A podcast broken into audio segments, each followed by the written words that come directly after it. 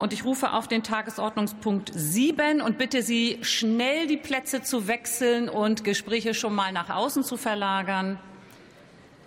Beratung des Antrags der Fraktion der CDU-CSU mit dem Titel für eine echte Zeitenwende in der deutschen Außen- und Sicherheitspolitik. Über den Antrag werden wir später namentlich abstimmen. Für die Aussprache wurde eine Dauer von 68 Minuten beschlossen.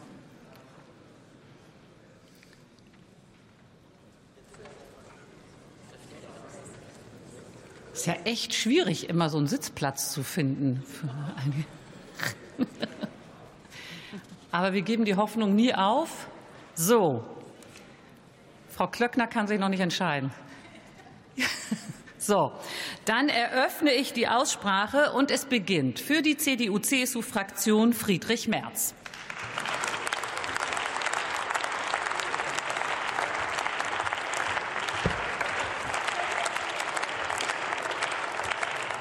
Frau Präsidentin, meine sehr geehrten Damen und Herren!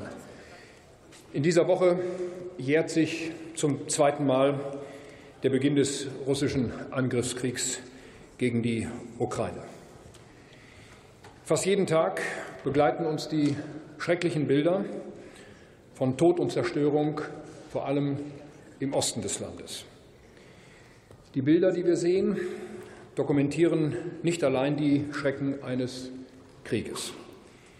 Die Bilder dokumentieren die täglichen Kriegsverbrechen der russischen Armee gegen die Zivilbevölkerung, schwerste Kriegsverbrechen im Auftrag eines skrupellosen und menschenverachtenden Regimes, das heute vor allem mit dem Namen von Wladimir Putin verbunden ist. Und pünktlich zum Beginn der Münchner Sicherheitskonferenz am letzten Freitag erreichte uns die Nachricht, dass der bekannteste Regimekritiker in Russland, Alexei Nawalny, in einem sibirischen Straflager sein Leben verloren hat.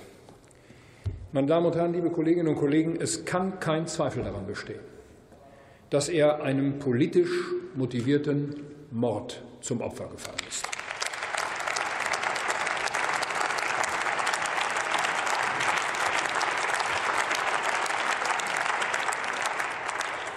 Irina Scherbakowa, Friedensnobelpreisträgerin und Mitbegründerin der russischen Menschenrechtsorganisation Memorial, die in Russland heute natürlich auch verboten ist, beschreibt vor wenigen Tagen hier bei uns in einer Fernsehsendung die Haftbedingungen von Alexei Nawalny in einem Straflager nördlich des Polarkreises wie folgt. Er war in diesen drei Jahren fast 300 Tage in der Strafbaracke. Das muss man sich vorstellen. Das ist eine ganz enge Zelle mit einem ganz kleinen Fenster. Entweder ist es dort unglaublich heiß oder es ist sehr kalt. Der Boden ist nass, die Wände sind nass. Du kannst nur auf einem Hocker sitzen, weil um 6 Uhr oder noch früher um 5 Uhr wecken sie dich. Machen sie das Bett hoch und du hungerst noch. Aber das ist eine reine Folterung mit dem Hunger.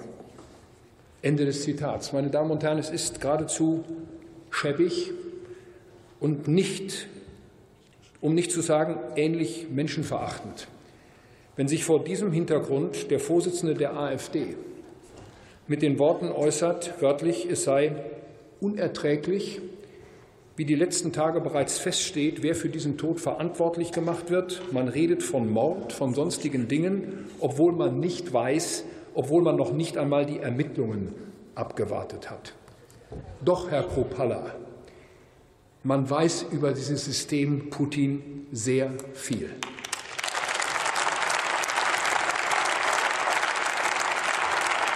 Und Sie sollten, und Sie sollten nicht allen Ernstes behaupten, in diesem System gäbe es so etwas wie nachvollziehbare Ermittlungen. Erlauben Sie es mir zu sagen, wer so redet, macht sich im ganz im Sinne von Lenin zum nützlichen Idioten dieses Regimes.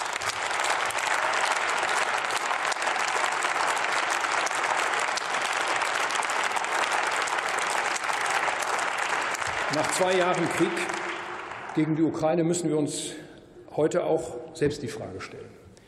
haben wir in den letzten zwei Jahren eigentlich genug getan, um der Ukraine wirklich zu helfen?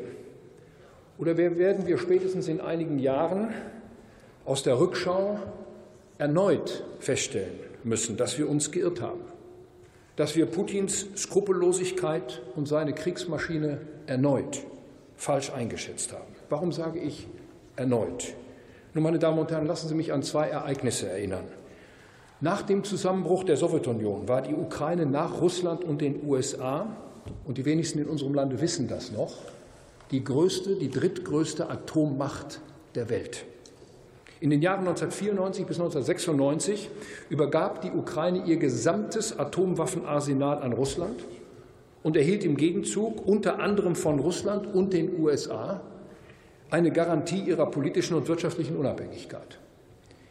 Noch einmal im Jahr 2009 bestätigten die damaligen Präsidenten von Amerika und Russland, Barack Obama und Dmitri Medvedev, diese Sicherheitsgarantien.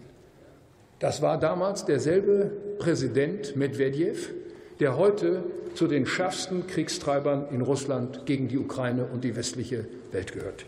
Wir wissen heute, diese Sicherheitsgarantien Russlands für die Ukraine waren von Anfang an nichts wert. Im Gegenteil, heute bezahlt die Ukraine ihr Vertrauen und ihre atomare Abrüstung mit dem hohen Preis eines völkerrechtswidrigen Angriffskrieges eben durch dieses Russland. Gleiches, meine Damen und Herren, liebe Kolleginnen und Kollegen, gilt für die beiden Abkommen von Minsk. Zur Erinnerung. Mit diesen beiden Abkommen wurde ein Waffenstillstand, der Abzug schwerer Waffen, eine 400 Kilometer lange Sicherheitszone, die Durchführung von Wahlen und die Reintegration der Gebiete Donetsk und Luhansk in das ukrainische Staatsgebiet vereinbart. Diese beiden Abkommen waren gerade einmal acht und sieben Jahre alt als die russische Armee dann am 24. Februar 2022 das Land überfiel und seitdem dort diesen furchtbaren Krieg führt. Warum muss man zwei Jahre nach dem Beginn des Krieges noch einmal an diese damals diplomatischen Bemühungen erinnern? Nun, meine Damen und Herren, der ernüchternde Befund ist, Putin und sein Regime halten sich an keinerlei völkerrechtliche oder sonstige Vereinbarungen.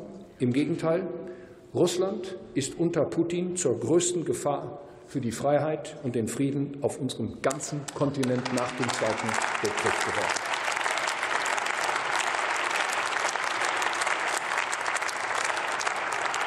Der traurige zweite Jahrestag des russischen Überfalls auf die Ukraine ist natürlich ein erneuter Anlass, dem ukrainischen Volk großen Respekt und hohe Anerkennung auszudrücken. Wie diese Menschen kämpfen, wie dieses Land kämpft, verdient unsere aller Respekt und größte Anerkennung. Allerdings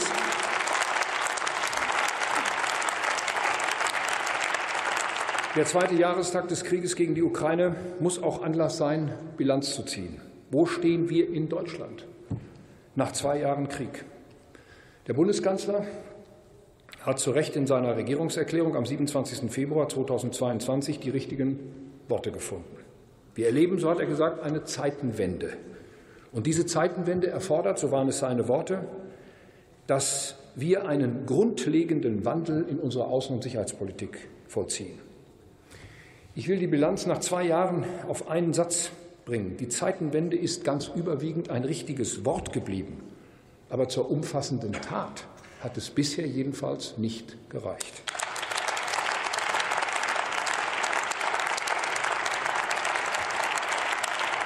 Ich will das an wenigen Beispielen illustrieren. Sie haben eine nationale Sicherheitsstrategie vorgelegt, die mit der Beschreibung der Lage auf halbem Weg stehen geblieben ist. Es fehlt eine an unseren Interessen und auch an unseren Werten ausgerichtete Strategie, die unsere Handlungsinstrumente benennt und im Abgleich der Interessen und der zur Verfügung stehenden Instrumente konkrete Maßnahmen beschreibt.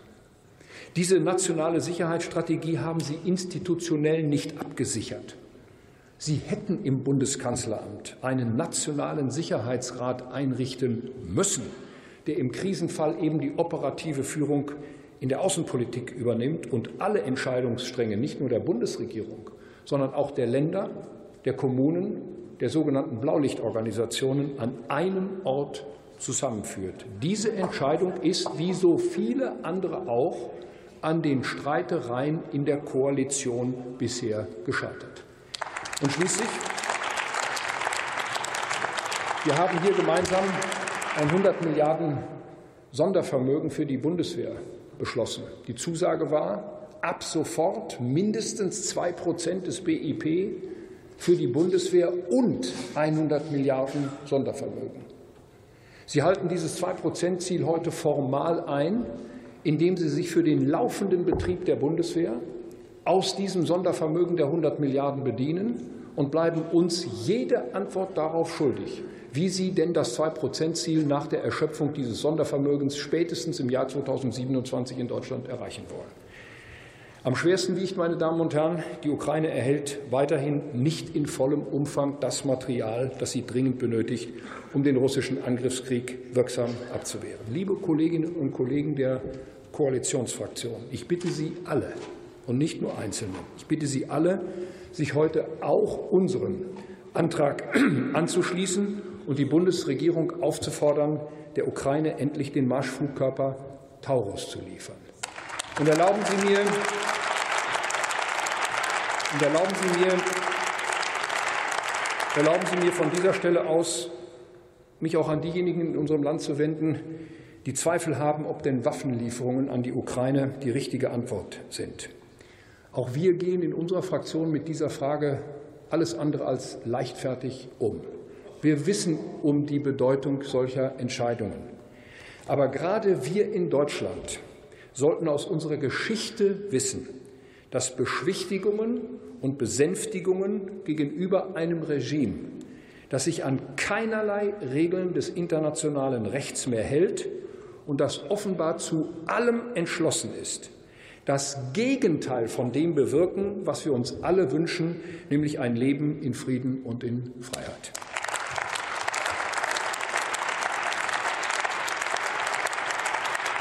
Und wenn wir schon bei den, wenn wir schon bei den Lehren aus der Geschichte sind, erlauben Sie mir, dass ich noch einmal Irina Schabakowa zitiere. Sie hat vor einigen Wochen hier in Deutschland geschrieben, die Geschichte ist keine Lehrerin, keine Magistra vitae. Sie lehrt nicht, aber sie bestraft hart für nicht gemachte Hausaufgaben. Liebe Kolleginnen und Kollegen, wir haben wenn wir die Notwendigkeit einer Zeitenwende gemeinsam wirklich ernst nehmen.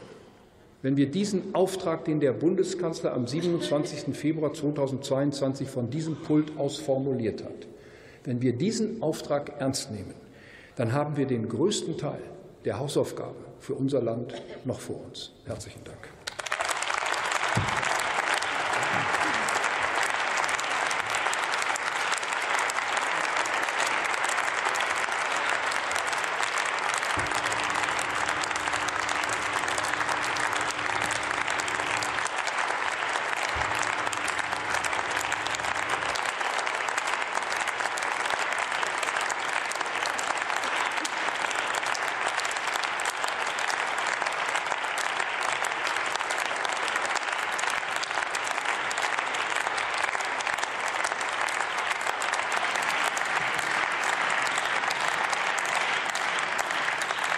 Der nächste Redner ist Dr. Ralf Stegner für die SPD-Fraktion.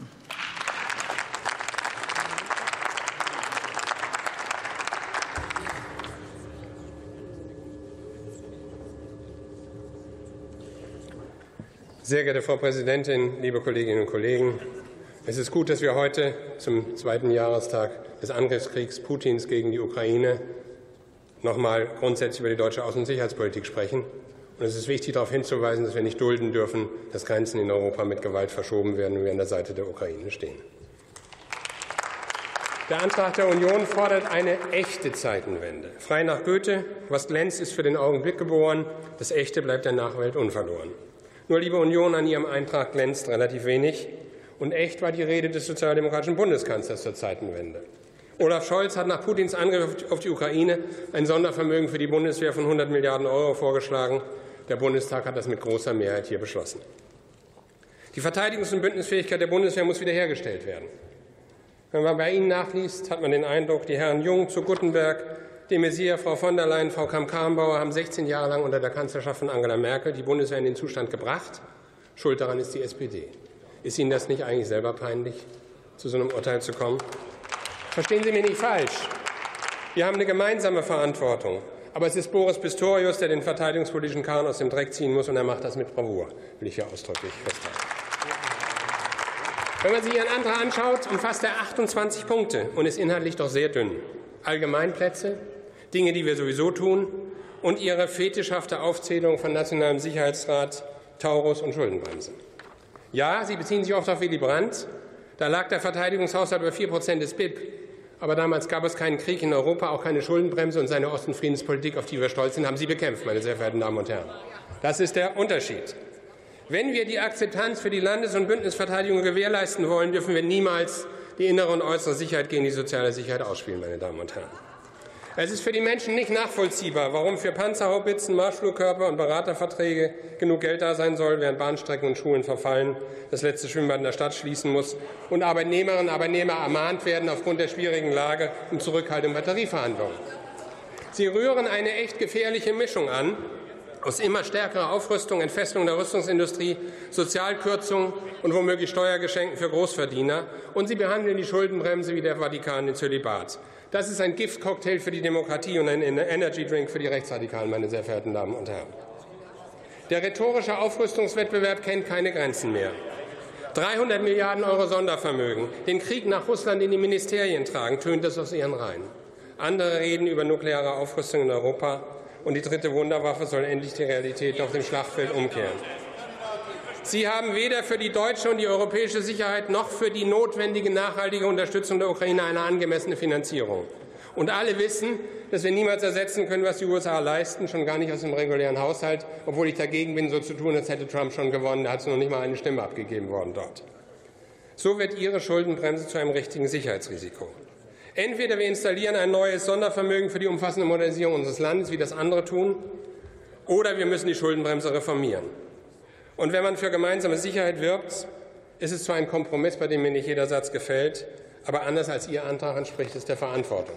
Wie man übrigens beiden Anträgen zustimmen kann, muss das Geheimnis einzelner Abgeordneter bleiben, meine sehr verehrten Damen und Herren. Einen Aspekt Ihrer echten Zeitenwende finde ich aber verstörend. Viele reden ausschließlich darüber, wie Kriege am besten geführt werden können. Aber fast niemand redet darüber, wie sie beendet oder gar verhindert werden können. Forderungen nach diplomatischen Initiativen oder nach Humanität ob in Gaza oder in der Ukraine, werden lächerlich gemacht, als realitätsfern und pazifistisch oder als Appeasement oder Putin-Freundlichkeit diffamiert. Dabei wünscht sich ein Großteil der Bevölkerung, gerade in Deutschland, eine Friedenspolitik, die unsere Wehrhaftigkeit mitdenkt, aber nicht ausschließlich der militärischen Logik folgt.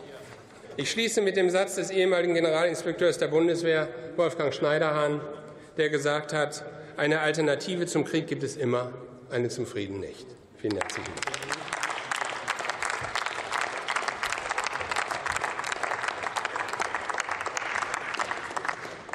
Der nächste Redner ist Matthias Moosdorf für die AfD-Fraktion.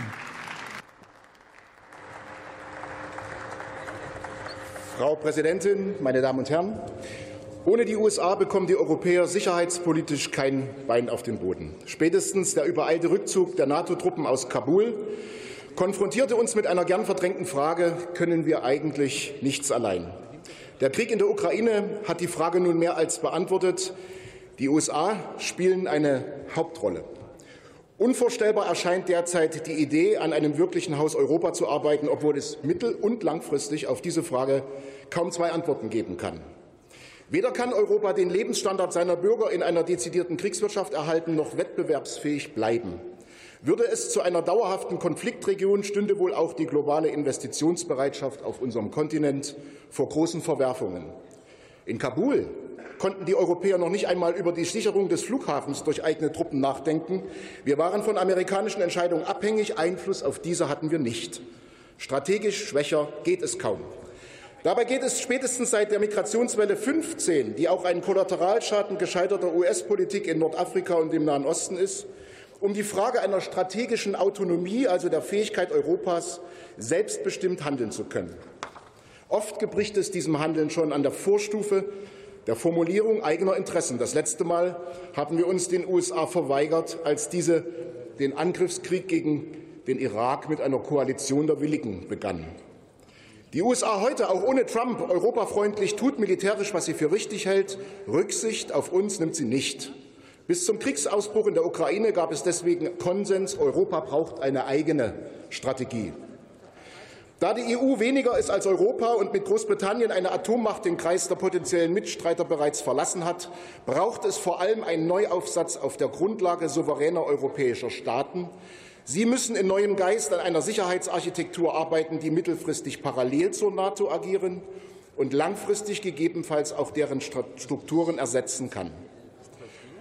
Europa braucht das Selbstverständnis, ein eigener Pol in einer multipolaren Welt zu sein.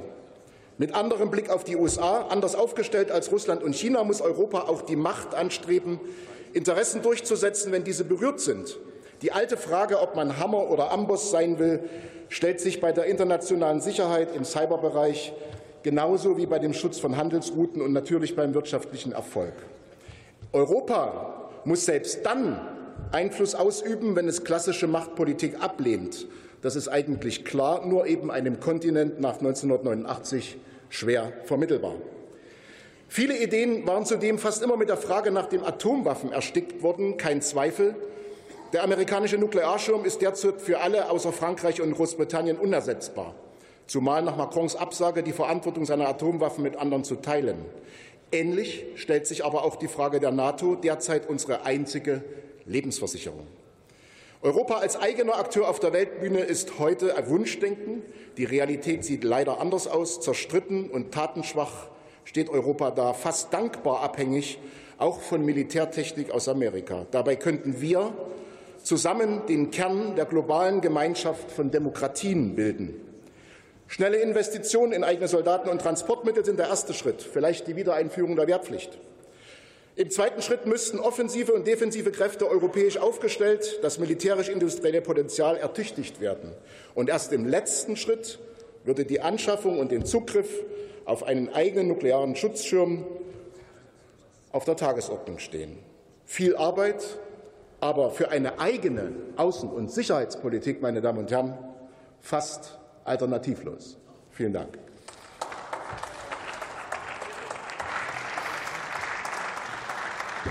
Die nächste Rednerin ist Deborah Düring für Bündnis 90 Die Grünen.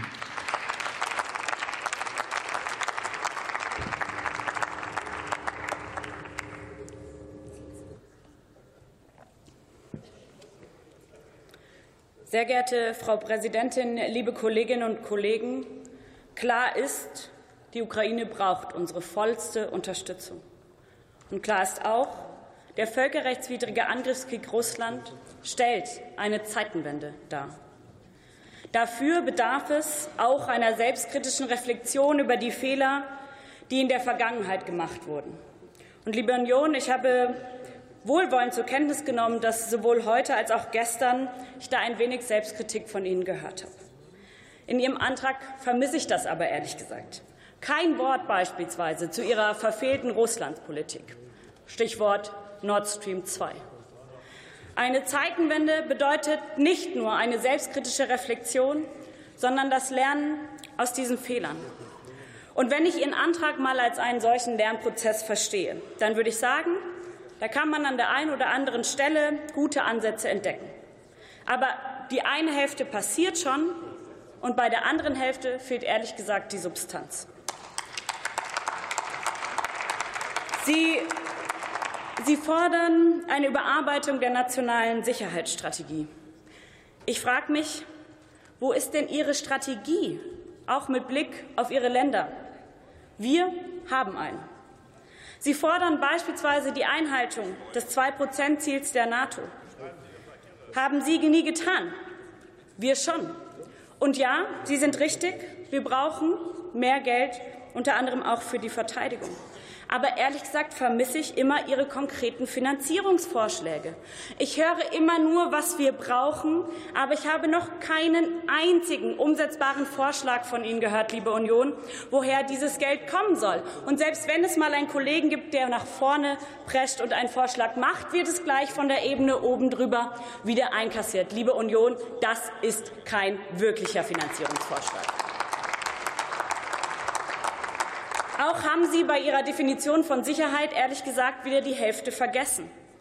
Sicherheit bedeutet eben nicht nur militärische Stärke. Sicherheit bedeutet auch dafür zu sorgen, dass beispielsweise Krankenhäuser beim Cyberangriff weiter funktionieren. Sicherheit bedeutet, dass alle Menschen Zugang zu Nahrung und zu medizinischer Versorgung haben. Wer die Sicherheit des Menschen in den Fokus stellt, muss eine Politik machen, die auf Menschenrechten und Gerechtigkeit fußt und nicht auf Plattitüden, ich zitiere Ihren Antrag, wie Afrika zur Chefsache machen. Ja, es braucht eine Afrika-Strategie, deswegen sind wir da auch dran. Aber das Ziel darf doch nicht nur Rohstoffsicherung sein, sondern wir müssen uns doch fragen, wie schaffen wir es am Schluss, die vielen Krisen und Konflikte dieser Welt gemeinsam mit unseren Partnern des sogenannten globalen Südens zu lösen. Wenn wir möchten, dass demokratische und humanistische Werte von allen geteilt werden, dann müssen wir glaubwürdig werden. Wir müssen uns beispielsweise an gegebene Zusagen halten und als verlässlicher Partner auftreten. Und gleichzeitig müssen wir überlegen, wie wir die tatsächliche Einbindung des globalen Südens schaffen können. Nicht nur darüber reden, sondern auch umsetzen.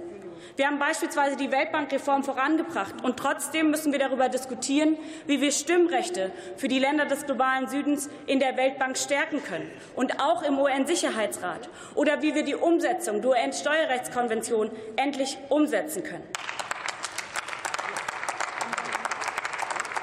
Liebe Kolleginnen und Kollegen, Zeitenwende bedeutet, dass wir Sicherheit eben nicht nur auf militärische Sicherheit reduzieren, sondern die Komplexität und Verflechtungen anerkennen. Es bedeutet, dass wir uns damit auseinandersetzen, wie wir die europäische Außen- und Sicherheitspolitik effizienter gestalten können und gleichzeitig Konflikttreiber wie die Klimakrise oder soziale Ungerechtigkeiten eindämmen. Denn das schafft am Ende langfristigen Frieden. Vielen Dank.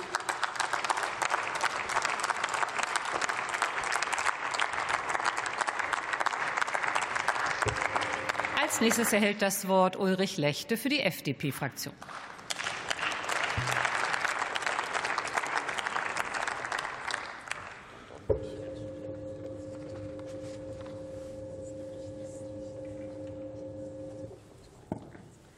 Ja, entschuldige, liebe Marie-Agnes, ich habe den Stuhl, glaube ich, kaputt gemacht. Da muss die Technik mal nachschauen.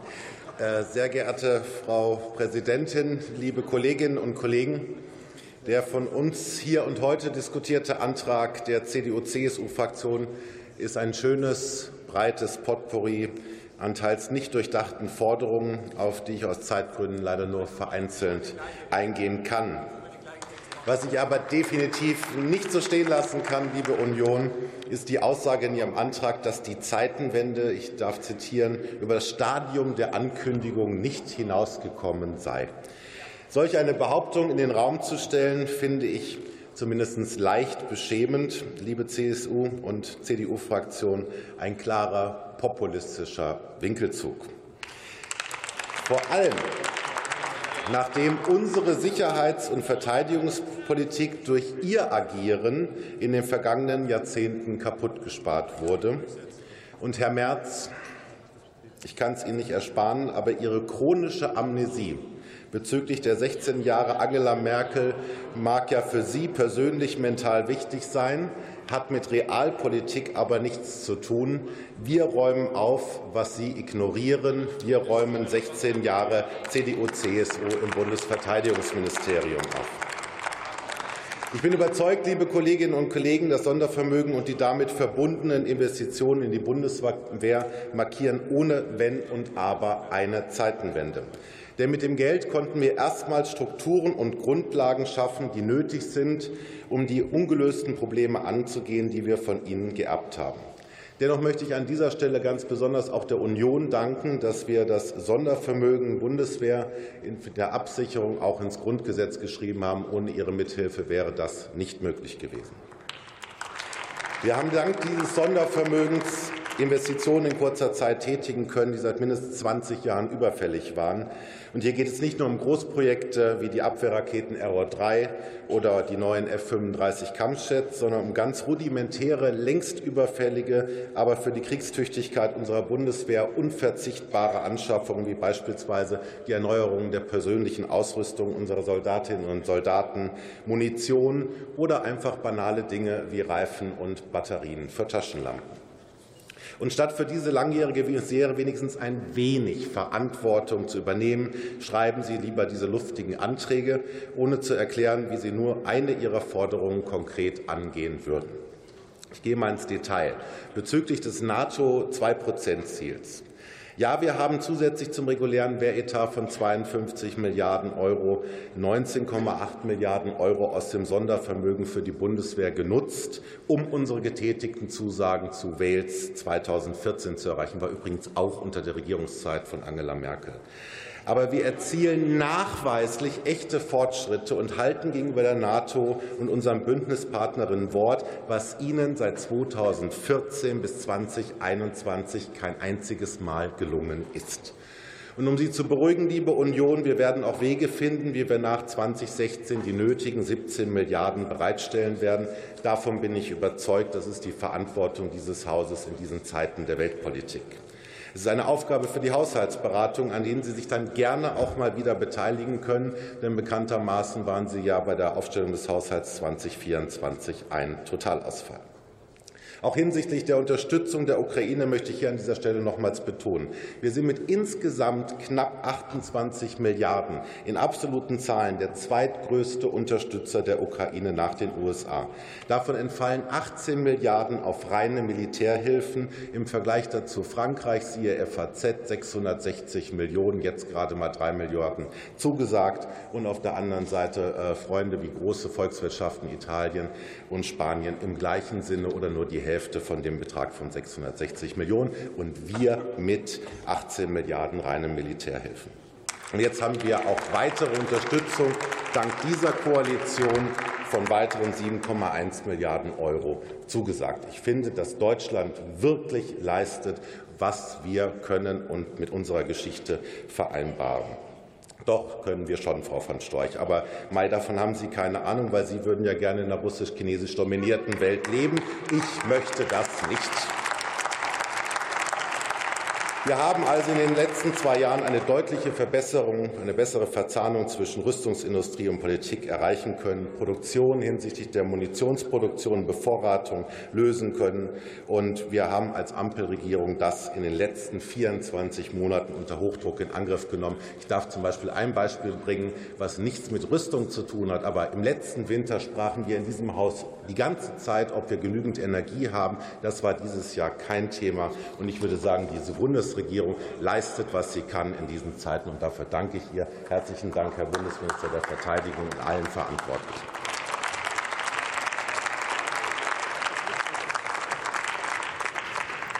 Als nächstes erhält das Wort Jürgen Hart für die CDU-CSU-Fraktion.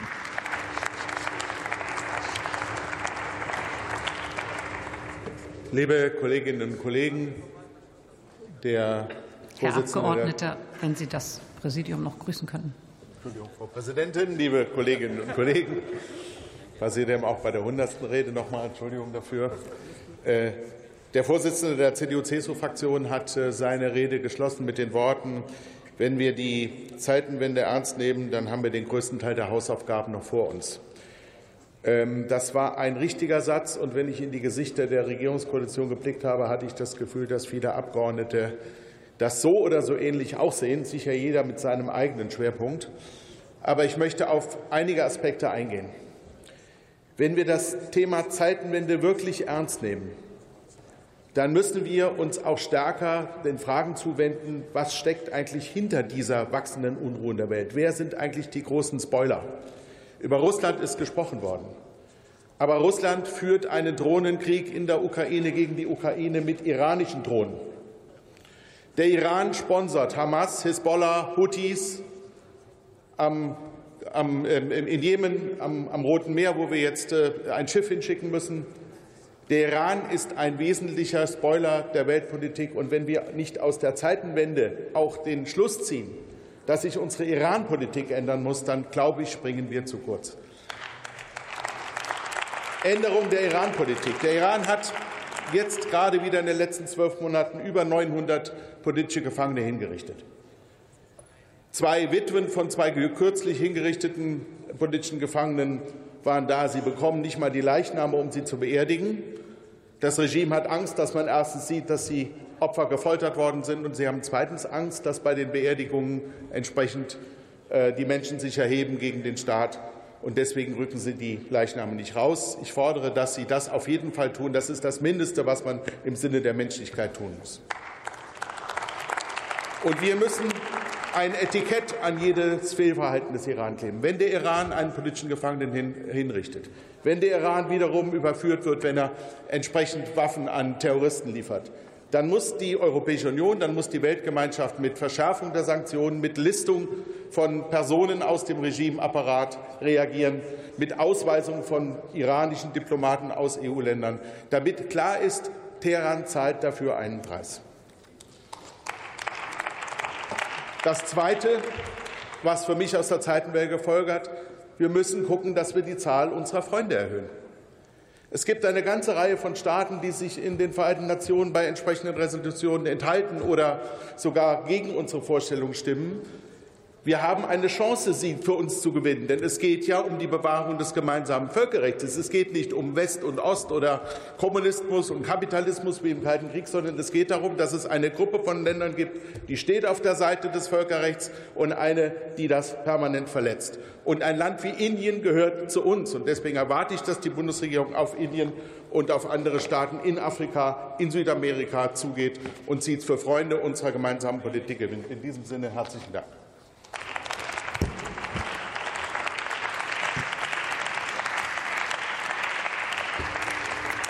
Und die nächste Rednerin ist Sena Abdi für die SPD-Fraktion.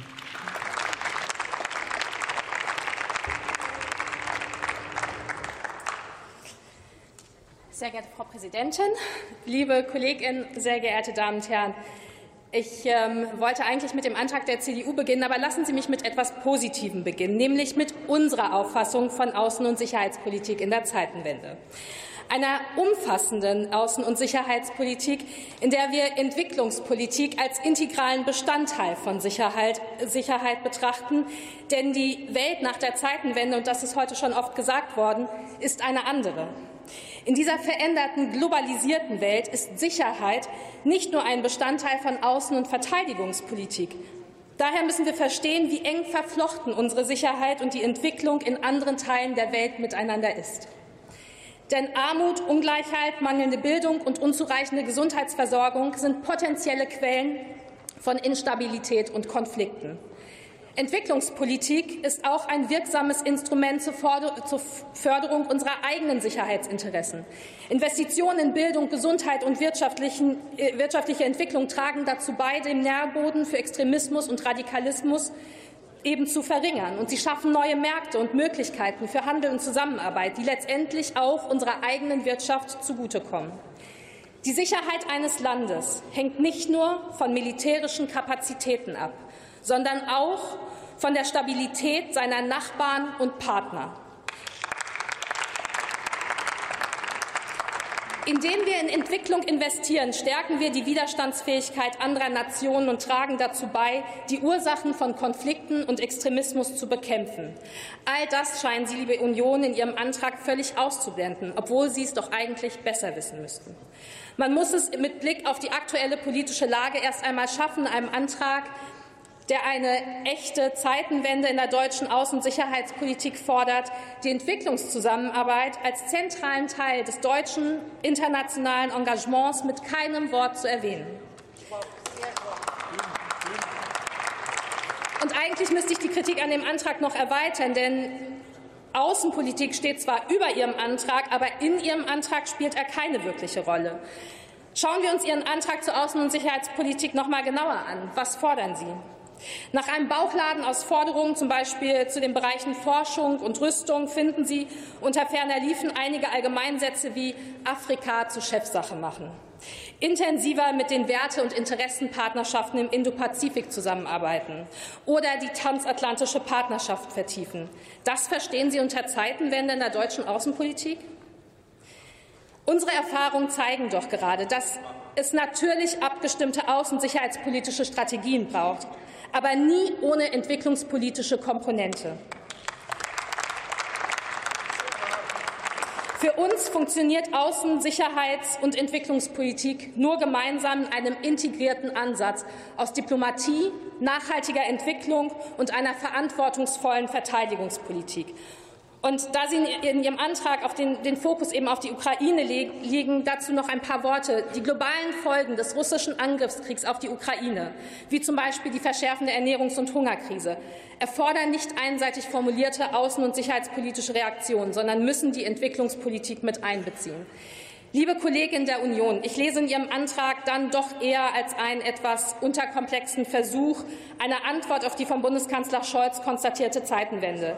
Die Zeiten, die Zeiten sind herausfordernd, aber gerade jetzt dürfen wir nicht die Felder unserer internationalen Zusammenarbeit komplett ausblenden. Im Gegenteil, es gilt, sie zu stärken und ihre Vernetzung zu fördern.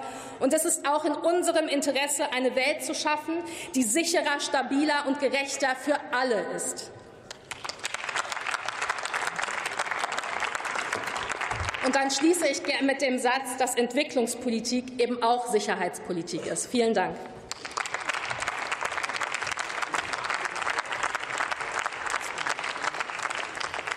Der nächste Redner ist Rüdiger Lukassen für die AfD-Fraktion.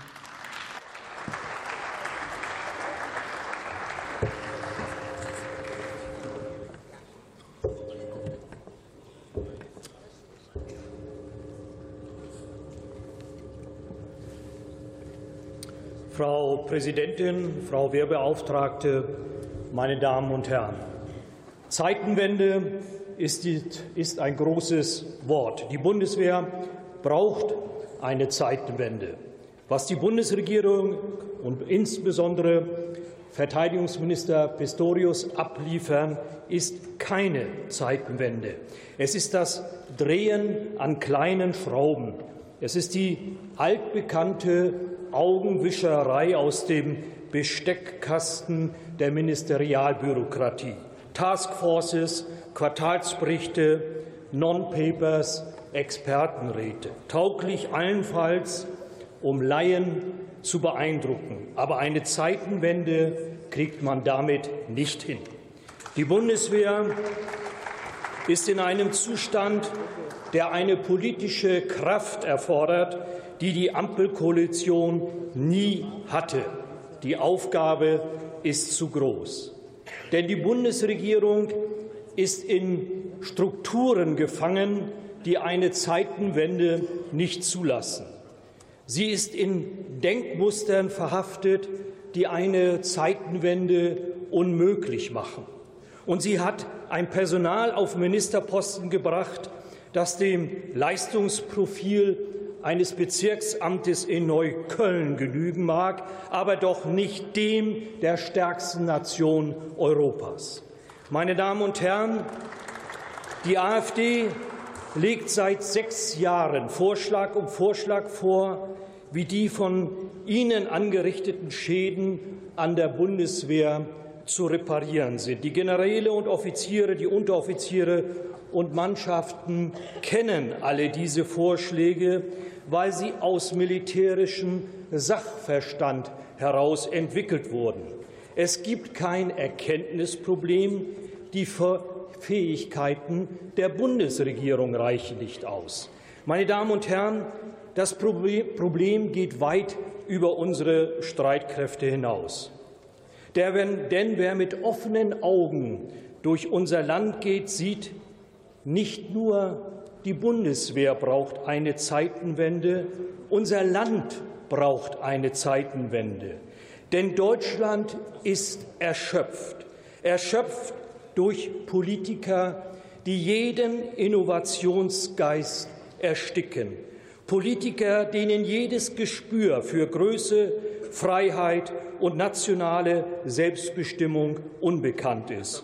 Und weil es ihnen unbekannt ist, bekämpfen Sie es mit der destruktiven Energie eines Saboteurs. Zeitenwende hat etwas mit Größe zu tun.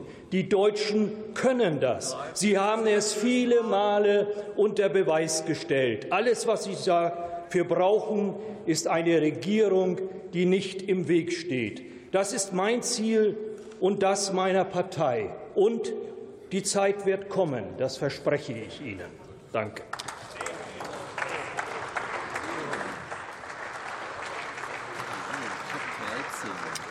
Und der nächste Redner ist Ottmar Wilhelm von Holz für Bündnis 90 Die Grünen.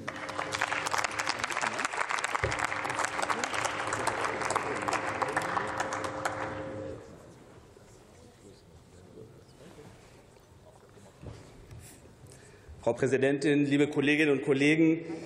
Ja, der Angriffskrieg, den Russland gegen die Ukraine führt, ist eine Bedrohung, die wir so seit Jahrzehnten nicht mehr hatten. Und ja, diese Bedrohung erfordert eine Zeitenwende im Hinblick auf die Stärkung unserer eigenen Wehrhaftigkeit, vor allen voran die Bundeswehr. Ja, wir müssen die Ukraine massiv dabei unterstützen, dass sie sich effektiv gegen die unvorstellbaren Verbrechen der russischen Angreifer wehren, dass sie ihre territoriale Souveränität verteidigen kann. Und nein, dies allein ist nicht die echte Zeitenwende, für die Sie sie halten, liebe Kolleginnen und Kollegen der Union. Mit mehr Munition und Panzern allein rüsten wir uns nicht gegen Cyberangriffe, nicht gegen Fake News russischer Trollfabriken, nicht gegen die Einschüchterungen oder gegen die menschenverachtende Praxis, Geflüchtete gezielt an unsere Außengrenzen zu verfrachten, um unsere Gesellschaften zu destabilisieren. Mit mehr Rüstungsausgaben, der Streichung von Zivilklauseln oder dem Schutz unserer kritischen Infrastruktur allein werden wir weder unserer Rolle gerecht, die wir als eine der größten Volkswirtschaften tragen, noch den Erwartungen, die die Staaten weltweit an uns richten. Meine Damen und Herren, Ihre Zeitenwende ist genauso verengt wie Ihr Sicherheitsbegriff. Wir machen einen riesigen Fehler, wenn wir Sicherheitsdebatten auf das Militärische reduzieren. Und ich werde Ihnen sagen, warum. Ihr Ansatz führt dazu, dass wir in die Debatte reinkommen, die wir nicht gebrauchen können. Nämlich, das Militärische sei notwendig und Entwicklungszusammenarbeit sei nice to have. Damit, liebe Union, tun Sie uns allen keinen Gefallen. Unsere Sicherheit ist auch bedroht durch Armut, durch Hunger, Krankheiten in der Welt. Wäre der Jemen ein funktionierender Staat, müssten wir diese Woche nicht über einen Militäreinsatz im Roten Meer reden. Klar, heute ist es zu spät. Heftige Kriege, allen voran Angriffskriege, lösen wir nicht mit den Instrumenten der zivilen Krisenprävention. Was wir aber tun müssen, ist, uns dafür einzusetzen, dass es gar nicht erst so weit kommt. Überall dort, wo es eine Auseinandersetzung um Ressourcen gibt, entstehen die Krisen, die im schlimmsten Fall in einem Krieg münden. Entwicklungszusammenarbeit, die Stärkung der Frauen weltweit, Pandemiebekämpfung, Mediation zur Lösung von Konflikten, Traumaarbeit, die Überwindung der Klimakrise. Die Liste ist lang. Unsere Sicherheit hängt auch fundamental davon ab, dass wir eine funktionierende multilaterale Weltgemeinschaft haben. Er hat Sie haben die abweichenden Stimmen in der VN angesprochen. Wir müssen dann auch den nächsten Schritt tun und uns überlegen, woran es gelegen hat. Was wir nämlich brauchen, sind weltweit Partner, die uns vertrauen und denen wir vertrauen können. Das ist alles nicht eine Frage, nicht nur eine Frage, ist natürlich auch, aber nicht nur eine Frage der Gerechtigkeit, sondern auch eine strategische Notwendigkeit. Und das alles, liebe Union, fehlt in Ihrem Antrag.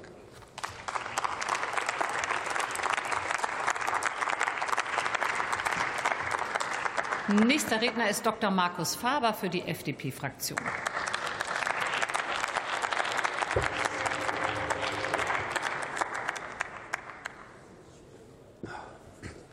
Sehr geehrte Frau Präsidentin, liebe Kolleginnen und Kollegen, meine Damen und Herren! Anlass der Debatte heute ist das zweijährige Jubiläum von Putins Frontalangriff auf die Ukraine. Einen Tankstopp von hier entfernt sind Hunderttausende Europäer in Schützengräben, während wir hier sprechen. Einen Tankstopp von hier entfernt mussten sich Millionen Menschen daran gewöhnen, dass Luftangriffe auf ihre Städte geflogen werden, Tag und Nacht, und dass sie in ihren Wohnungen bombardiert werden. Diese Ernsthaftigkeit der Situation sollte uns alle erden.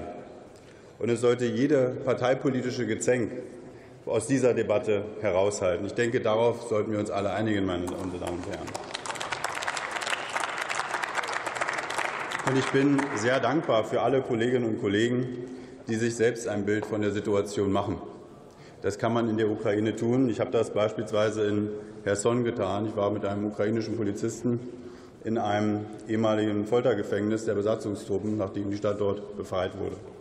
Er hat mir dort geschildert, wie er über Wochen in einer Zelle, die für zwei Personen ausgelegt war, zu neunt dort untergebracht war. Ich spare mir jetzt hier die sanitären Rahmenbedingungen. Und er hat mir geschildert, einige Kilometer von den nächsten russischen Stellungen entfernt, und unter dem Eindruck der russischen Artillerie, die wir gehört haben, hat er den Mut aufgebracht und mir geschildert, dass er mit den Schlägen in den Verhören arbeiten konnte, aber mit den Stromstößen nicht mit den Elektronen, die an seinen Ohrläppchen befestigt wurden und an seinen Hoden. Und wir konnten seine Zelle verlassen, weil diese Stadt befreit wurde von den ukrainischen Streitkräften, meine Damen und Herren. Und man kann an vielen Stellen der Ukraine den Terror, den systematischen Terror Putins sehen. Beispielsweise in Lyman, in der 30 Prozent aller Gebäude komplett zerstört sind. 90 Prozent der Gebäude sind beschädigt 90 Prozent heißt vor allem auch keine Fenster. Und keine Fenster ist sehr schlecht bei minus 15 Grad Celsius. Das ist der systematische Terror. Der Bürgermeister von Lyman ist dann mit mir zu einem Massengrad vor der Stadt gefahren, wo 350 Ukrainer verscharrt wurden. Nach der Befreiung der Stadt wurden sie ordentlich beigesetzt. Bei der Gelegenheit wurden auch DNA-Proben genommen, damit man identifizieren konnte, wer dort verscharrt wurde. Auch die 60 Kinder, die dort verscharrt wurden. Und all das kann man, über das kann man sich informieren. Und wegen all dieser Punkte ist es wichtig, dass wir der Ukraine helfen. Und da bin ich sehr froh. Da bin ich sehr froh, dass wir diese Woche hier ein großes Stück weiterkommen mit dem Koalitionsantrag, den wir nachher noch beraten und dann hoffentlich auch beschließen werden. Denn all das sollte so nicht weitergehen. Ich habe in einem Kinderkrankenhaus mit der Chefärztin gesprochen, die dort bei 100, bei 100 Kindern eine Behandlung vorgetäuscht hat während der Zeit der Besatzung von Herson, weil sie nicht wollte, dass diese Kinder deportiert werden, so wie es über 10.000 Kindern in den besetzten Gebieten ging, die jetzt mit neuer Identität in Russland zur Adoption freigegeben wurden, teilweise verkauft. Sie hat das getan in einem Kinderkrankenhaus, das vor meinem Besuch bombardiert wurde und das auch nach meinem Besuch bombardiert wurde, so wie inzwischen über zwei Drittel der Krankenhäuser in der Ukraine bombardiert wurden. Das ist der systematische Terror, mit dem wir uns vor Ort beschäftigen.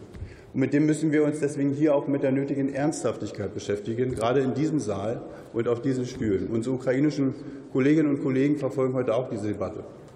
Am Tag der Invasion kamen sie auch in ihrem Parlament zusammen und haben den Kriegszustand beschlossen. Und danach wurden ihm im Parlamentsgebäude Waffen ausgehändigt, um die Stadt zu verteidigen. So ernsthaft ist die Situation dort, und ich möchte, dass das in keinem Land und nie wieder nötig ist. Und deswegen müssen wir die Ukraine unterstützen, meine Damen und Herren. Vielen Dank.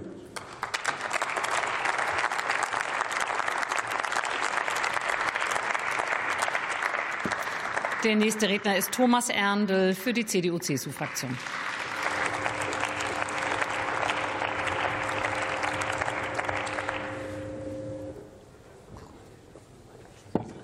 Sehr geehrte Frau Präsidentin, liebe Kolleginnen und Kollegen! Ja, wir müssen ernsthaft debattieren über unsere Sicherheit. Und deswegen ist das Thema minus 0,3 Prozent Wirtschaftsbilanz dieser Bundesregierung, die wir in der Vordebatte besprochen haben, nicht nur ein Debakel für den Wirtschaftsstandort Deutschland, sondern vor allem ein Debakel für unsere Sicherheit. Denn ohne wirtschaftliche Stärke geht weder kräftige Unterstützung der Ukraine noch die entsprechende Ausrüstung, die wir hier in Deutschland und die wir hier in Europa brauchen. Ohne Sicherheit ist alles nichts, hat der Kanzler auf der Münchner Sicherheitskonferenz gesagt. Ohne Sicherheit ist alles nichts. Aber Sicherheit gibt es eben auch nur, wenn wir das umfassend denken. Und das ist bei dieser Bundesregierung zwei Jahre nach dem russischen Angriff auf die Ukraine nicht umfassend sichtbar.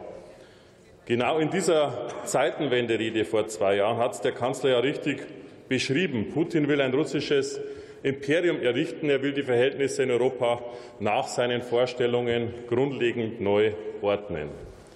Wir hingegen, meine Damen und Herren, haben andere Vorstellungen. Das Recht des Stärkeren darf sich nicht durchsetzen. Da sind wir uns einig. Dazu müssen wir aber verstehen, unsere Feinde verstehen nur die Sprache der Stärke.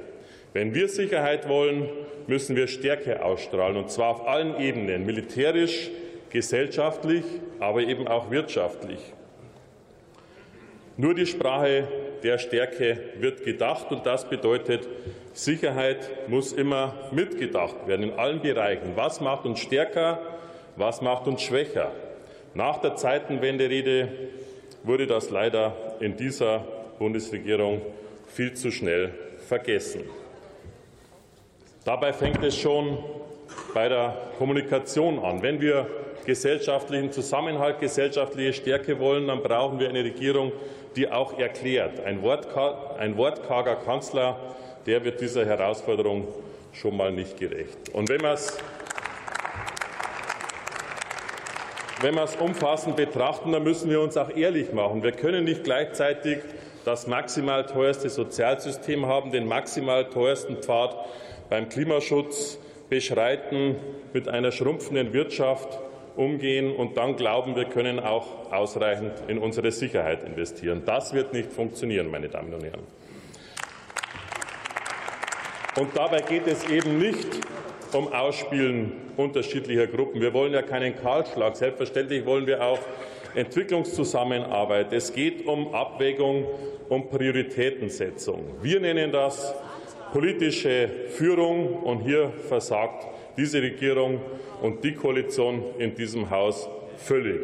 Aus der SPD hören wir Rente gegen Rüstung. Das kann doch nicht Ihr Ernst sein. Ihre Fraktion hat hier völlig den Kompass verloren.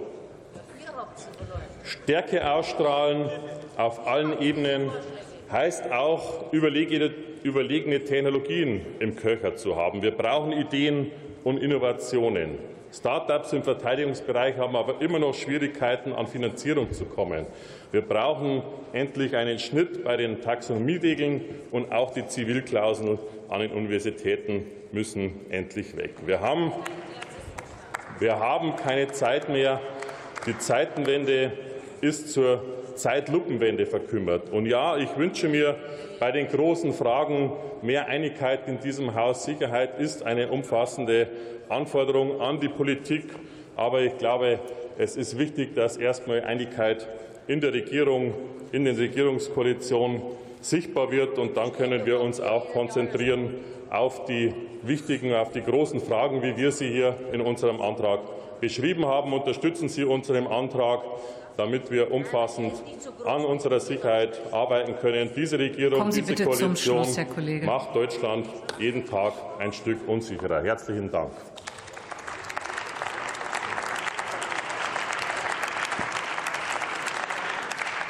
Der nächste Redner ist Jörg Nürnberger für die SPD-Fraktion.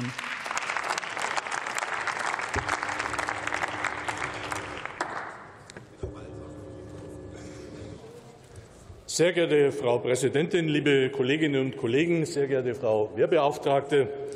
Bundeskanzler Olaf Scholz hat bereits im Februar 2022, noch im gleichen Monat unverzüglich nach dem barbarischen Überfall Russlands auf die Ukraine, den Eintritt einer Zeitenwende festgestellt und Herr Merz sofort die notwendigen Maßnahmen zur Unterstützung der Ukraine und für eine wirksame Landes- und Bündnisverteidigung eingeleitet. Nun schreiben Sie heute in Ihrem Antrag von der Union, die Bundesregierung sei seither über das Stadium der Ankündigungen nicht hinausgekommen. Das ist schlichtweg falsch und kann an einer Vielzahl von Beispielen einfach widerlegt werden. Nur einige Beispiele. Besonders deutlich wird es bei dem im Sommer 2022 beschlossenen Sondervermögen für die Bundeswehr in Höhe von 100 Milliarden. Da waren wir auch noch gemeinsam auf dem Weg. Wir beschleunigen die Beschaffung für die Bundeswehr. Deutschland hat in diesem Jahr erstmals das im Jahr 2002, da haben wir auch nicht vergessen, in Prag vereinbarte NATO-2-Prozent-Ziel erreicht, das später 2014 bestätigt wurde. Bereits seit 2014 engagiert sich Deutschland im Rahmen der Enhanced Forward Present im Baltikum zur Sicherung der NATO-Ostflanke. Wir werden jetzt dort eine Brigade stationieren, bei der wir 5000 Soldatinnen und Soldatinnen in den Einsatz bringen, um diese Ostflanke noch besser verteidigen zu können. Auch das ist Ausdruck einer praktischen Umsetzung der Zeitenwende. Im Juni 2023 hat die Bundesregierung überhaupt die erste nationale Sicherheitsstrategie in der Geschichte der Bundesrepublik Deutschland verabschiedet. Innere und äußere Sicherheit werden hier miteinander verknüpft, Bedrohungen analysiert und klare Handlungsnotwendigkeiten abgeleitet. Herr Metz, Sie haben hier nur eine kleinliche, oberflächliche Kritik an Details geübt. Das bringt uns nicht weiter. Am vergangenen Freitag hat der ukrainische Präsident Zelensky und Bundeskanzler Scholz in Berlin eine Vereinbarung für langfristige Sicherheitszusagen unterzeichnet. Hier ist unter anderem festgelegt, dass Deutschland die Unabhängigkeit der Ukraine weiterhin bei der Verteidigung gegen den russischen Angriffskrieg unterstützen wird, und zwar so lange wie nötig. Außerdem geht es auch um geplante Unterstützungsleistungen beim Wiederaufbau des zerstörten Landes. Und erst gestern, das ist heute noch mit keinem Wort erwähnt worden, hat die EU das 13. Sanktionspaket gegen Russland beschlossen, die Maßnahmen werden rund 200 weitere Personen, Unternehmen und Organisationen treffen. Und auch das ist ein Teil unserer Sicherheitspolitik. Wir engagieren uns im Rahmen von UNO, NATO und der EU an verschiedenen Orten der Welt, um Konflikte entweder zu befrieden oder Bedrohungen abzuwehren. Dazu gehört unter anderem das morgen zur Abstimmung stehende Mandat Aspides im Roten Meer, zu dem Sie als Union Ihre Zustimmung angekündigt haben. Das finden wir wirklich gut. Deutschland beteiligt sich eben aktiv an der Erreichung von Frieden und Sicherheit auf der Welt. Liebe Kolleginnen und Kollegen, und der Kollege Erndl hat es ja gerade angeführt, ohne Sicherheit ist alles nichts, so hat es Bundeskanzler Scholz auf der Münchner Sicherheitskonferenz am vergangenen Wochenende in Anlehnung, und das sollte man auch nicht vergessen, Herr Erndl, an die wirklich weisen Worte von Willy Brandt gesagt. Und das wird sich auch künftig in unseren Verteidigungsausgaben widerspiegeln müssen. Wir brauchen nämlich nicht nur höhere Ausgaben, sondern wir brauchen vor allen Dingen auch einen Aufbau und die Nachhaltigkeit von Kapazitäten in der Industrie, Rüstungsgüter und Waffen auch produzieren zu können. Wir müssen uns nämlich auf einen langanhaltenden systemischen Konflikt mit dem autoritären Regime in Russland einstellen, das schon jetzt versucht, mit hybriden Maßnahmen Spaltpilze in unserer Gesellschaft zu sehen und uns damit zu schwächen. Was wir brauchen, ist nämlich eine Fortführung einer breiten gesellschaftlichen Debatte über die Zukunft unserer Sicherheits- und Verteidigungspolitik. Möglicherweise werden nicht einmal die zwei Prozent ausreichen, um in Zukunft die Verteidigungsfähigkeit sicherzustellen. Wir müssen die Debatte um die Verteilung der uns zur Verfügung stehenden Mittel führen, und wir müssen auch darüber nachdenken, wie wir diese Mittel überhaupt aufstellen und wo sie herkommen. Dazu habe ich von der Union überhaupt keinen Vorschlag gehört.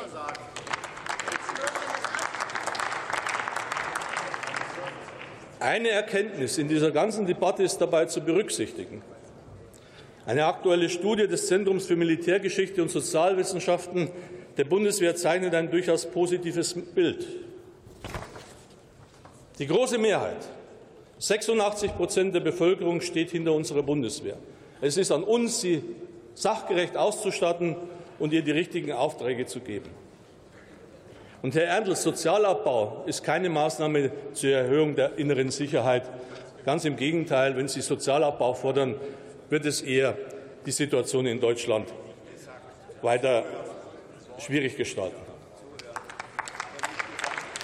Liebe Kolleginnen und Kollegen, am Ende geht es eigentlich nur um einen Angriff, und es ist der Angriff von Oppositionsführer Friedrich Merz auf die Regierungskoalition. Diesen Angriff werden wir aber abwehren, und daher lehnen wir Ihren Antrag ab. Wir sollten unseren Weg als demokratische Mitte weiterhin gemeinsam gehen. Parteitaktik darf tatsächlich keine Rolle spielen. Es gilt der alte Grundsatz, erstes Land, dann die Partei und dann vielleicht noch die Einzelinteressen von Personen. Vielen Dank, dass Sie mir zugehört haben.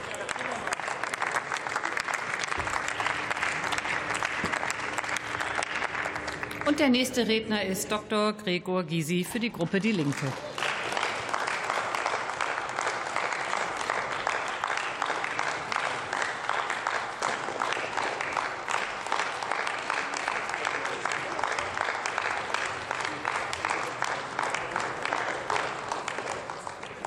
Frau Präsidentin, liebe Kolleginnen und Kollegen!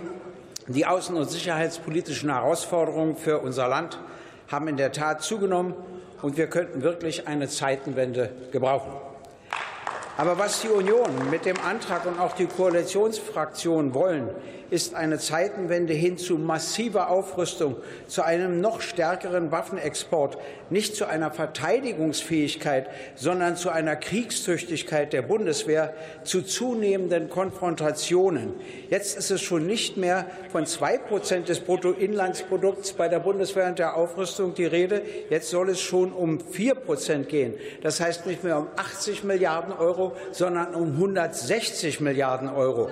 Wollen Sie einen Zustand erreichen, wo für den sozialen Ausgleich und Investitionen nichts mehr zur Verfügung steht? Was wir wirklich benötigen, ist eine Zeitenwende in Richtung von deutlich mehr Diplomatie, Interessenausgleich, friedlichen Konfliktlösungen, der strikten Wahrung des Völkerrechts durch alle Seiten und zu einer neuen Friedensordnung in Europa, in die Russland so mit einbezogen wird, dass wir künftig in Europa Kriege auch durch Russland ausschließen können.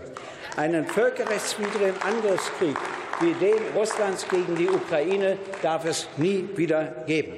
Der Westen konnte nach dem Ende des Kalten Krieges und der Systemkonfrontation nicht aufhören zu siegen. Und die NATO brach mit dem Krieg gegen Serbien und der Lostrennung des Kosovo als erste das Völkerrecht. Auch der Krieg der USA gegen den Irak war völkerrechtswidrig. Das hat Schule gemacht. Diese Entwicklung ist fatal, hat Kriege wieder zu einer fürchterlichen Normalität werden lassen und droht nun dazu zu führen, dass die Welt in einen Rüstungswettlauf gerät.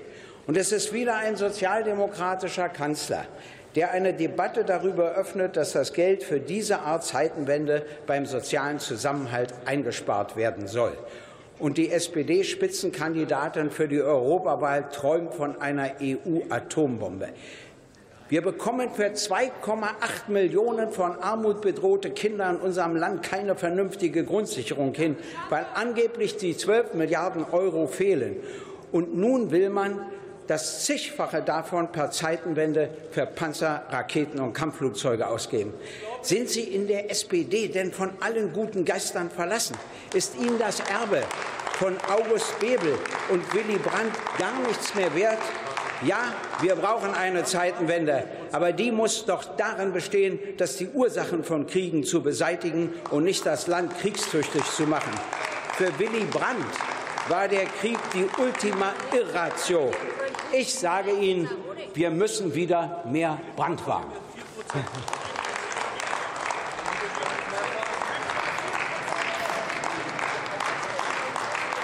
Und das Wort erhält Sarah Nanni für Bündnis 90 Die Grünen.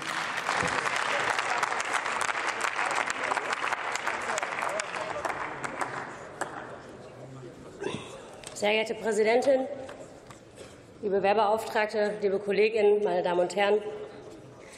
Die Union hat heute einen Antrag vorgelegt. Es geht um die Frage, ob wir in Anbetracht der sicherheitspolitischen Herausforderungen, vor denen wir stehen, das Richtige und ob wir genug tun. Und liebe Kolleginnen der Union, Sie kennen mich ja. Sie kennen mich aus dem Verteidigungsausschuss, Sie kennen meine Reden hier im Plenum.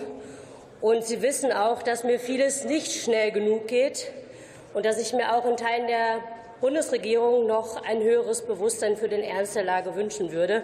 Ich bin keine, die die Dinge schönredet. Aber die Art und Weise, wie Sie in Ihrem Antrag so tun, als wäre nichts passiert, ist wirklich dreist. Es gibt in Ihrem Antrag zwei Kategorien von Forderungen. Eine, das sind Forderungen, die schon längst eingelöst sind oder gerade dabei sind, eingelöst zu werden, wie die bessere Ausstattung der Bundeswehr, die Weiterentwicklung der Sanktionen, aber auch die Anerkennung der existenziellen Bedrohung durch Russland. Und es gibt solche Forderungen, die mit sehr hohen zusätzlichen Ausgaben einhergehen würden.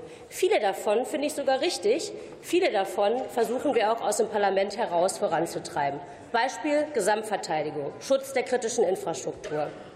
Ich erinnere Sie an dieser Stelle nur ungern daran, dass es die Union war, die bei den Verhandlungen zum Sondervermögen genau diesen Bereich ausgespart hat und es als Gedöns abgetan hat. Sie wollten dafür damals kein Geld zur Verfügung zu stellen. Ich, willkomme, ich heiße Sie trotzdem herzlich willkommen im 21. Jahrhundert. Immerhin diese Position der Union hat sich ja geändert. Sie schreiben in Ihrem Antrag, Verlässlichkeit und Planbarkeit bei der Finanzierung aller sicherheits- und verteidigungsrelevanten Bereiche sollten unter Einhaltung der Schuldenbremse hergestellt werden.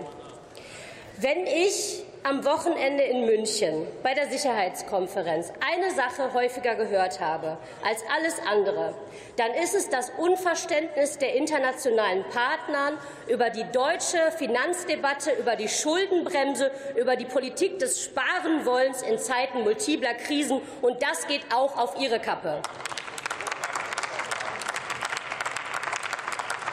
Die Union legt einen Antrag vor, den könnte man eigentlich überschreiben mit Wasch mir den Pelz, aber mach mich nicht nass. Das ist das, was Sie hier fordern. Da können Sie vielleicht in Ihren Reihen den einen oder anderen überzeugen. Vielleicht gibt es da nicht so viele, die rechnen können, die gut rechnen können. Aber ich sage Ihnen was. Wenn demnächst die neue Minimum Capacity Requirements der NATO kommen, dann werden wir allein für die Verteidigung schon über Summen reden müssen, die sich schwerlich mit einem Sparhaushalt finanzieren lassen. Den Sie wollen, Herr Merz, den Sparhaushalt. Von einem erweiterten Verständnis davon, was Sicherheit bedeutet. Die Kolleginnen haben das ja auch angesprochen.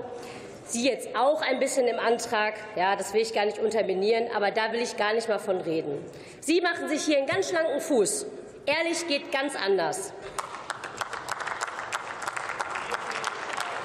Diese Bundesregierung hat so viele gute Entscheidungen getroffen und auch in der Sicherheits- und auch in der Außenpolitik so viele richtige Entscheidungen getroffen wie keine andere Bundesregierung vor Ihnen.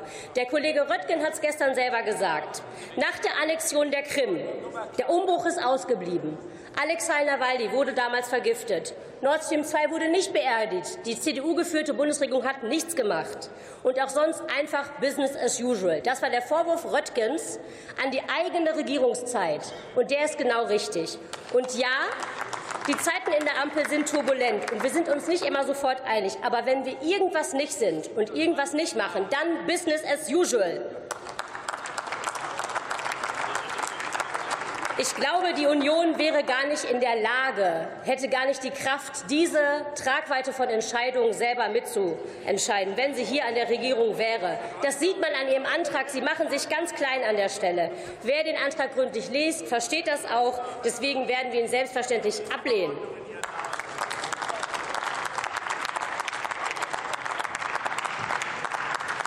Nächste Rednerin ist Sevim Dadelan für die Gruppe BSW.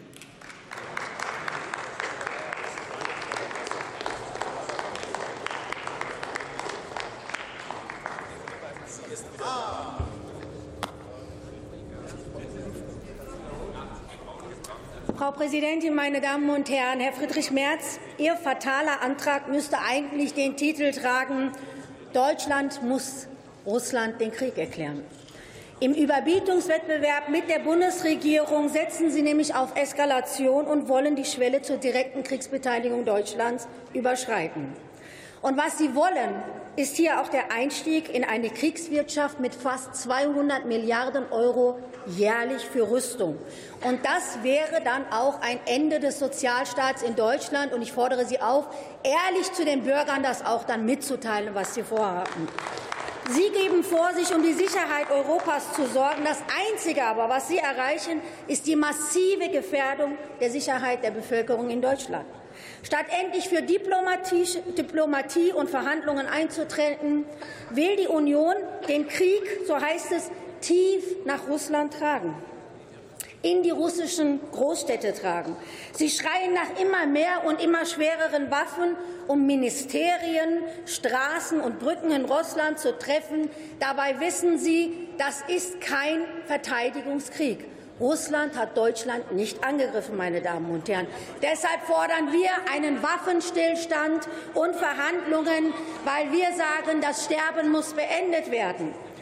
Der ukrainischen Regierung laufen die Männer davon, weil sie sich nicht in einen sinnlosen, nicht gewinnbaren Krieg verheizen lassen wollen.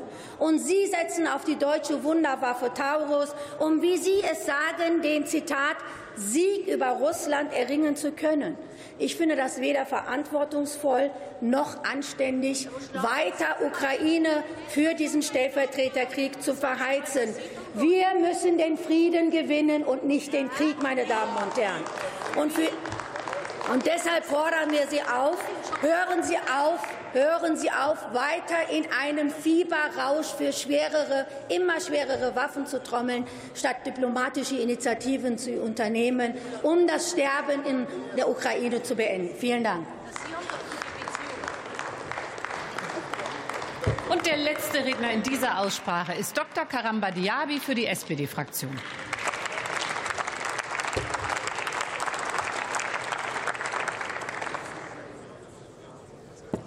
Sehr geehrte Frau Präsidentin, liebe Frau Wehrbeauftragte, meine sehr verehrten Damen und Herren!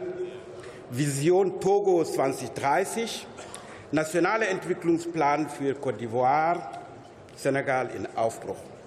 Das sind nur drei Beispiele für zahlreiche Zukunftsstrategien der afrikanischen Staaten. Sie definieren klar ihre eigenen Ziele und Erwartungen an die internationale Zusammenarbeit. Ja, was heißt das für unsere Außen- und Sicherheitspolitik? Für starke Partnerschaften mit den Ländern des globalen Südens müssen wir zunächst einmal zuhören. Wir müssen ihre Strategien kennen und sie auch ernst nehmen. Nur so können wir in der Umsetzung ein guter Partner sein. Dazu gehört auch, unsere eigenen Interessen ehrlich zu benennen und Gemeinsamkeiten festzulegen, damit wir gemeinsame Ziele erreichen können. Liebe Union, ich muss Sie enttäuschen. Ihr Antrag wird einer Seitenwende in der Außen- und Sicherheitspolitik nicht gerecht. Ein Antrag, in dem die afrikanischen Partnerländer nur in einem Satz vorkommt, ist nicht der Anspruch für unsere internationale Zusammenarbeit. Sie sagen, wir müssen Afrika zur Chefsache machen. Ich sage, lassen Sie uns die afrikanischen Staaten selbst nach ihren Erwartungen fragen. Für eine echte Zeitenwende brauchen wir Multilateralismus. Unsere Partnerländer suchen sich selbstbewusst aus, mit wem sie zusammenarbeiten. Und die Länder fordern zu Recht endlich gleichberechtigte Mitbestimmung in internationalen Organisationen. Die Mitgliedschaft der Afrikanischen Union bei der G20 ist ein starkes Signal und ein Schritt in die richtige Richtung. Aber für eine echte dekoloniale Zeitenwende reicht das nicht. Es braucht mehr Mitsprache in den Gremien der globalen Gesundheit, der internationalen Finanzarchitektur und nicht zuletzt im UN-Sicherheitsrat. Liebe Union, Sie sprechen von einer echten Zeitenwende in der Außen- und Sicherheitspolitik. Ich sage, Sie vergessen dabei die Entwicklungszusammenarbeit und noch schlimmer, Sie vergessen die Hälfte der Weltbevölkerung. Eine feministische Außenpolitik kommt in Ihrem Antrag überhaupt nicht vor. Und Sie wissen, dass die Mitbestimmung von Frauen entscheidend ist für nachhaltigen Frieden. Sie sollen sich das vielleicht merken. Es gibt keine Zeitenwende ohne Beteiligung von Frauen.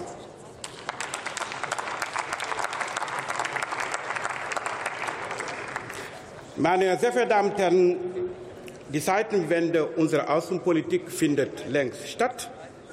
Sie beginnt in unseren Köpfen und schlägt sich nieder in den neuen Leitlinien der Häuser. Diese werden schon jetzt schon umgesetzt. Fest steht, Zeitenwende bedeutet Gleichberechtigung in jeglicher Hinsicht. Wir setzen diese echten Zeitenwende längst um. Dankeschön.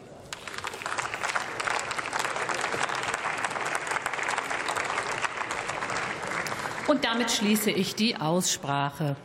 Wir kommen zu dem Antrag der Fraktion der CDU-CSU auf Drucksache 10379. Es liegen dafür mehrere Erklärungen zur Abstimmung nach 31 unserer Geschäftsordnung vor. Die Fraktion der CDU-CSU hat namentliche Abstimmung verlangt. Sie haben zur Abgabe Ihrer Stimme nach Eröffnung der Abstimmung wie gewohnt 20 Minuten Zeit. Ich höre, dass die Schriftführerinnen und Schriftführer die Plätze eingenommen haben. Dann eröffne ich die namentliche Abstimmung über den Antrag auf Drucksache 10379. Die Abstimmungsurnen werden um 12.40 Uhr geschlossen. Und das bevorstehende Ende der namentlichen Abstimmung werden wir wie gewohnt rechtzeitig bekannt geben. Wir fahren fort. Vielleicht gehen Sie nicht alle sofort raus, damit wir etwas mehr Ruhe haben im Raum. Ich rufe auf die Tagesordnungspunkte 8a und